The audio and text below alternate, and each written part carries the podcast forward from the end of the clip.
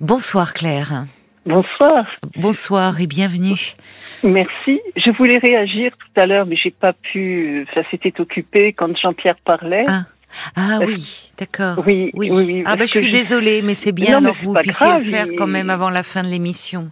Voilà, soit il entendra, soit vous lui laisserez mon numéro éventuellement. Ah ben volontiers. Jean-Pierre, peut-être pour ceux qui, voyez, n'avaient pas, n'étaient pas à l'écoute à ce moment-là. Jean-Pierre était ce, monsieur donc qui nous appelait parce qu'il a été récemment euh, diagnostiqué, euh, bon, d'une maladie euh, assez sérieuse, on a compris, et en fait, il se sentait bon très envahi par les, les, réactions de de, de, de l'entourage, des voisins il, savait plus comment se dépêtrer. Enfin, il vivait cela comme quelque chose de très intrusif, puisqu'il avait déjà à faire face évidemment à ses propres inquiétudes. Et voilà, et c'est sur ce point-là que je voulais rebondir. Oui. Parce que ça m'est arrivé, ça m'arrive, enfin bon, voilà, maintenant j'ai cadré mes amis. oui. Je vais le dire comme ça. Oui. Parce que euh, les réactions ont été très surprenantes. Chacun se renvoie euh, se renvoyer, se voyer comme dans un miroir sur ce que j'avais et me projeter des angoisses. Ah oui. Alors j'ai trouvé ça insupportable et j'étais vraiment confrontée à ça en me demandant mais comment je vais faire? Alors j'ai trouvé une astuce. D'abord, la première, ça a été de faire un mail collectif, enfin un message que j'ai fait, j'ai fait du copier-coller sur chaque numéro de téléphone, oui. en disant euh, je ne vous appelle pas pour l'instant, je ne réponds pas, voilà où j'en suis. Euh, je vous recontacterai bientôt, euh, etc. Enfin voilà. Et puis j'ai envoyé des bisous, même à ceux à qui je m'étais amicalement d'habitude, c'est pas grave. Oui. Et puis donc j'ai fait comme ça et les gens l'ont respecté. Oui, parce qu'ils avaient à la fois des nouvelles, mais le mail permet la distance. Et comprenez que voilà. Voilà. Une grande amie a commencé par me dire oh là là, ma pauvre. Je lui dis stop, stop, stop. Je prends pas de ça. Je prends pas de ça. Je suis vivante. Hein, Rassure-toi, je vais bien. Et pourtant, c'est une grande amie, mais là, elle trouvait plus les mots pour vous parler, quoi. Elle ah, mais était... elle était catastrophée. Parce qu'elle était, elle était, voilà, elle était catastrophée. Elle était catastrophée, et moi, je, je pouvais pas. Euh, c'était fallait qu'elle se débrouille avec sa catastrophe à elle. Oui, moi, je pouvais pas. Vraiment, je pouvais pas. Et donc j'en avais même parlé à mon médecin. Je lui ai dit, je sais pas comment faire. Euh, J'en ai une qui se plaint tout le temps de choses diverses, etc., qui pense absolument pas à ce que je vis. Je l'ai recadré aussi. Qui continue à se plaindre de ces. Ah oui, oui, oui. Il y a des gens comme ça. De... Les PDR, vous savez, les problèmes de riches, là. Euh... je connaissais pas. non, non, je connais... Oui, mais c'est fou. Il y a des gens, oui, qui. c'est. Ah, j'en ai même un qui a été beaucoup plus loin parce que il a une, une, une non, une pathologie possible depuis six ans qui ne s'est pas déclarée. et il m'a sorti tous ces analyses pour me dire est-ce que tu as ça, est-ce que tu as ça, est-ce que tu as ça? J'en pouvais plus, j'ai j'ai pas mes analyses sous les yeux, euh, je peux pas te répondre. Puis après, je lui ai envoyé un message. Non, mais tu n'as rien. Euh, je peux te j'ai comparé. Tu n'as rien. Euh, gère ton stress. C'est ça que tu dois soigner en premier. Voilà. C'était gentil hein, de votre part. C'était vraiment, c'était vraiment gentil de votre part de prendre le temps de lui répondre et parce oui, que parce que c'était un grand ami quand même. Oui. Et puis, par exemple, ma pharmacienne euh, qui, qui me pose des questions, je lui réponds pas. Euh, au laboratoire, euh, il y a une petite jeune dame qui, qui me fait mes prises de sang, qui me demande c'est pourquoi? Ben, j'ai dit bah, c'est des contrôles réguliers. Hmm. Voilà, je trouve une parade quand j'ai pas envie d'en parler, et je trouve ça super sain. Et puis j'ai senti aussi chez Jean-Pierre qu'il était dans la vie, complètement dans la vie absolument pas du tout en train de gérer ses obsèques, etc. Mmh, mmh. Et, bon, moi je fais du tri quand même chez moi au cas ça m'arriverait, mais je le fais avec humour et puis nécessité quand même. Mmh, euh, ça me donne le moyen aussi de m'occuper sans trop me fatiguer. Mais vous avez raison d'ailleurs, Claire. Euh, évoquer, parler de ses angoisses, de la, de de de de, de sa propre fin, ne veut pas forcément dire dans dans ce cadre-là, évidemment, euh, que l'on est euh, dans, enfin. Euh, pas dans la vie. C'est une façon de, de, de finalement euh, juste de garder le contrôle au fond sur quelque chose qui échappe, en tout cas la maladie. Donc, je me sens tellement vivante moi, j'ai bien intentionné les rire, et puis Jean-Pierre aussi. Je vais vous donner un autre exemple. J'ai passé euh, un, un scanner de mon squelette. Oui. Et j'ai exigé d'avoir la réponse tout de suite euh, au médecin, hein, parce qu'on va dire, on vous enverra ça. Non, non, je veux voir tout de suite. Hum. Et le médecin m'a montré mon squelette sur l'ordinateur. Ah, j'ai trouvé qu'il était beau. Et je raconte ça avec euh, à mes amis, ils me disent, mais c'est hum. morbide. Je mets pas du tout. D'habitude, on fait de radio du bras, du pied, etc. Tu ne vois jamais en entier. C'est vrai. Et là, je me suis vue en entier et je me dis, mais qu'est-ce que c'est solide ce truc-là? J'ai hmm. pas du tout pensé que et c'est elle qui pensait à la mort. Oui, et oui, squelette. Je ne voyais pas cadavre, je me voyais avec une armature euh, hyper solide. Eh oui, c'est intéressant. Et, eh c'est ce qui vous tient debout, ce qui vous permet de tenir debout, la l'armature, comme vous dites, la colonne. Exactement. Et puis il y a une petite chose aussi qui ce qui m'est tombé dessus, c'est que depuis, mais j'apprécie chaque instant.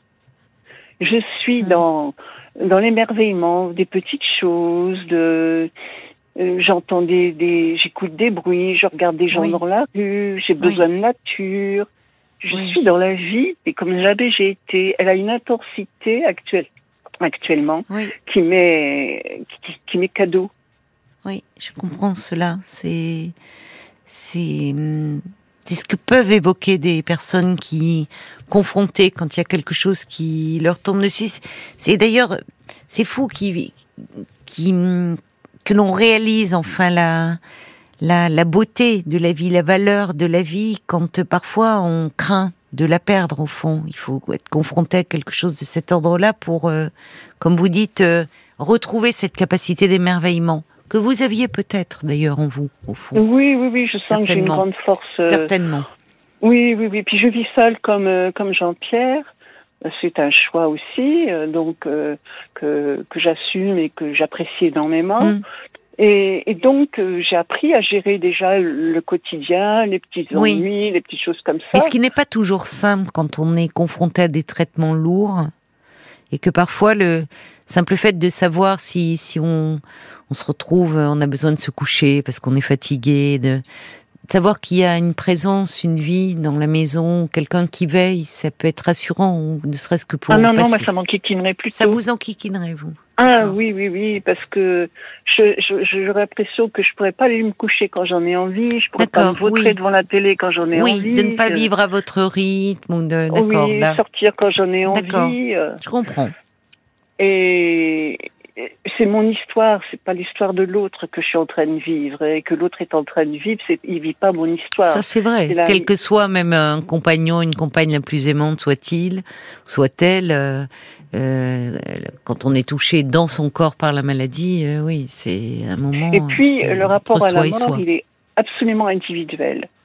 Et, ce que l'autre pense de, de, la mort m'intéresse pas du tout. Je veux même pas le savoir. Je veux, hum, hum. voilà. Et, oui, mais vous avez raison quand vous quand vous disiez au fond au départ vos amis, euh, euh en fait, et c'était pas, il euh, y, avait aucune malveillance, mais quand vous parliez de, de, ce miroir au fond, comme si vous leur envoyiez un miroir et ils vous renvoyaient en retour leurs propres angoisses.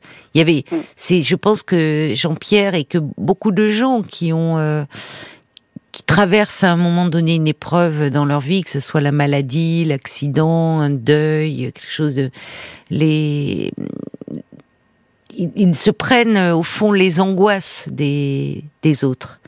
Oui. Et puis j'ai une formule magique aussi qui, enfin, qui m'aide beaucoup, c'est que je dis ce dont j'ai besoin. Je dis à l'autre, euh, voilà, j'ai besoin de mmh. ça en ce moment.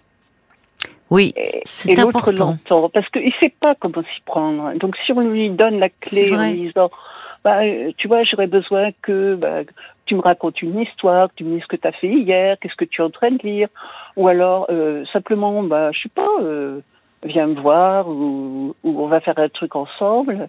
Euh, je, dis ce dont j'ai besoin. Et ça, c'est, ils ont appris maintenant de quoi tu as besoin en ce moment. Ils me disent ça. Eh oui, oui, mais c'est euh, très bien ça, parce que c'est toujours de la communication, vous savez, quand il y a un problème. Euh, oui. On n'utilise pas les mêmes mots, on n'a pas le même langage, on n'est pas dans les mêmes. Voilà, et, pour être vraiment dans l'écoute, euh, la véritable amie est dans l'écoute, elle n'est pas dans, dans l'angoisse, quoi. C'est pas possible, ça. Ben, c'est-à-dire qu'à un moment, même si si elle peut être affectée par euh, ce que vous vivez. Et, euh, en tout cas, euh, ça suppose de prendre sur soi pour pouvoir être être là pour vous en fait. Mm. Voilà. Mm.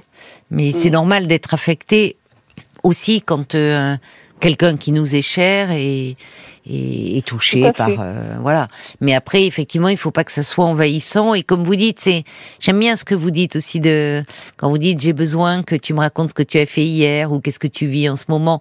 Là où parfois des même des les, les gens ne s'autorisent plus à, à dire qu'ils quand ils ont vécu un moment de joie, un moment heureux ou si Ah ben Ah. moi j'ai valsé là avec votre dame tout à l'heure. Oh hein. oui, elle était merveilleuse, J'ai Lucilia. pas de petite robe bleue, mais Ah j'y oui, hein. elle était merveilleuse, c'est vrai, c'est vrai, oui, oui. Et c'est vrai qu'en fait, voilà, il faut pas, euh, on, peut pas les, il faut pas les, faut toujours parler de la maladie, des, enfin ça va, vous, quand vous Parce vous soignez, vous y êtes confronté. quelque part que de euh, que que de nous prendre par la main trop par la main quoi c'est pas ça dont on a Mm. besoin Hmm. après chacun va chercher ses réponses Oui. où il veut hein. Mais c'est Euh, bien Comme de, je disais, euh, moi je peux parler avec Jean-Pierre, mais il est, il est libre de de, de, de pas le faire s'il n'en a pas envie. Euh, moi, j'ai bouquiné un petit peu là-dessus. J'ai été Mm. voir les sites uniquement des CHU parce que Mm. les autres, euh, bon, ils sont pas très sympathiques. Hein, ils vous donnent quand même pas forcément l'optimisme. Donc euh, voilà, je, je sais tout de ce que j'ai et ça, ça m'aide aussi beaucoup. oui, Et en plus, mon oncologue m'a dit qu'il allait me guérir. Alors je le crois. oui, mais oui, mais mais parce que lui aussi il croit. Euh, parce que c'est pas d'ailleurs une question de croyance. Heureusement, c'est pas un métier facile, oncologue. Mais euh, mais mais ils savent, ils se ils se battent aux côtés de leurs patients. Et, Ah, ils sont et- compétents. hein. bah évidemment. Et puis ceux aussi sont toujours euh, et puis ils travaillent beaucoup en lien avec, euh, y compris d'ailleurs avec euh, avec l'étranger, avec les nouvelles recherches, avec euh, ils se ils se battent véritablement aux côtés de leurs patients et et euh, c'est c'est plus que de la croyance d'ailleurs. Ils ont ils ont envie aussi pour leurs patients qu'ils s'en sortent et euh, et heureusement cela arrive aussi. Et puis garder le moral, ça fait partie de la thérapie. Hein. Ben oui. Alors en même temps, en disant cela, je pense toujours à ceux qui traversent un moment où ils n'ont pas le moral et il faut pas qu'ils se sentent accablés non plus parce que voilà, Non. il y a des moments c'est normal de pas avoir le moral aussi. Oui, voyez, enfin Ben, vous savez, si je dors pas là, c'est c'est aussi une des raisons. euh, Enfin, on n'est pas, on n'est pas euh, euh, à 100% tout le temps Mais euh, non. zen. euh, non, c'est pas possible ça. oui, il faut s'autoriser aussi à ça. Enfin, euh, on peut même s'autoriser par moments à craquer. C'est pas pour ça que, vous voyez, la maladie, elle va s'amplifier. Enfin, au contraire, il faut des, faut juste, comme vous dites aussi, pouvoir être à l'écoute de ce qui se passe et, et pouvoir dire les choses. Je trouve que euh, on donnera évidemment vos coordonnées à Jean-Pierre qui vous rappellera s'il le souhaite. Mais pouvoir dire de euh, quand vous dites à vos amis ce dont vous avez besoin, c'est bien parce que ça doit les aider beaucoup. eux. D'ailleurs, ils reprennent votre formule. Et c'est vrai que les besoins de vos besoins à vous ne vont pas être ceux de Jean-Pierre et de et même si on croit connaître bien ses amis, on on sait pas forcément de ce dont ils ont besoin à ce moment-là. hum, hum. Alors il y a, il y a Brigitte qui dit c'est bien souvent de la maladresse en fait hein, de la part des Tout personnes qui vous aiment. euh. Brigitte, elle a vécu cela euh, suite à la au décès de son fils. Donc bon, là aussi, euh, malheureusement, les gens peuvent se projeter beaucoup et donc euh, en, en voulant aider, euh, faire plus de mal que de bien. Il y a Frésia qui vous écoute et qui est assez émue parce qu'elle dit il y a une belle humanité et, une- et beaucoup de délicatesse chez cette dame et elle parle de vous, ma Oh, chère Claire. gentil, merci. Ouais. Et je vois Et puis, Paul. une- une- Oui, pardon. Une dernière petite chose qui m'a aidée, qui peut pas aider tout le monde non plus, c'est que moi j'ai pris un cahier et j'ai mis toutes mes émotions comme elles me venaient. Et Oui. J'écris tous les jours sans m'en Oui. lire. J'écris un quart d'heure, Ah j'écris Oui. le temps que j'ai envie, euh, petites choses, des, des, des futilités, des choses plus plus profondes. Oui. Et bah, c'est mon petit chemin, ça, pour gérer mes, mes, mes émotions, mes humeurs, mon, mes petits tracas, euh, mes rêves, euh, etc. Oui. Oui. En vous écoutant, je pense euh, euh, au livre de, de Marise Vaillant, qui malheureusement ne, nous a quittés, mais qui était une merveilleuse psychologue clinicienne. Et il y a un de ses livres qui s'appelle euh, Mes petites machines qui aident à vivre. Et et elle, parlait un peu comme vous de ce qui peut, de transmettre aussi, ce qui peut faire du bien. Et je, voilà, ça m'évoquait cela. Paul, peut-être des réactions pour Claire avant que l'on se quitte Avec la mouette d'Annecy qui dit votre témoignage ainsi que celui de Jean-Pierre devrait nous apprendre à être réellement à l'écoute de nos proches atteints de maladie et à ne pas se projeter de façon égocentrée en ramenant des choses à nous-mêmes. Hmm. Merci à vous deux. Euh, il y a Anne aussi tout à l'heure qui voulait dire à Jean-Pierre dès que le traitement sera commencé, vous allez passer en mode combatif. Et, euh, c'est autre chose, une autre étape. Et puis il y a Kerker qui vous envoie plein d'ondes positives à, à, vous, à Jean-Pierre. Vous semblez euh, plein d'énergie, de ressources et de vie. La guérison sera au rendez-vous, Inch'Allah. Mmh, bien sûr, merci. Il y a une belle intériorité chez vous. Enfin, on sent que oui, il y a il y a une personnalité riche, complexe, sensible et beaucoup beaucoup de ressources qui vous aident euh, certainement à traverser cela. Et je vous remercie beaucoup euh, d'avoir euh, justement pris la peine d'appeler pour euh, soutenir Jean-Pierre et puis tous ceux qui sont confrontés à une épreuve. Et par rapport à ce que disait un auditeur ou une auditrice, c'est vrai qu'il faudrait pouvoir arriver à se, parfois savoir se décentrer de soi pour être vraiment pleinement à l'écoute euh, euh des autres. Mais euh, bon, en tout cas, c'est merci d'avoir d'avoir partagé. toutes ces petites choses, vous qui vous aident, Claire, et puis bah, soignez-vous bien. Vraiment, soignez-vous bien. Je, vous remercie beaucoup. Et, merci aux auditeurs et à Jean-Pierre. Frésia dit d'ailleurs, elle vous envoie toute la force qu'elle peut vous envoyer. Voilà, elle euh, vous adresse euh, le meilleur. Je vous embrasse bien fort, ainsi que Jean-Pierre. Et vous,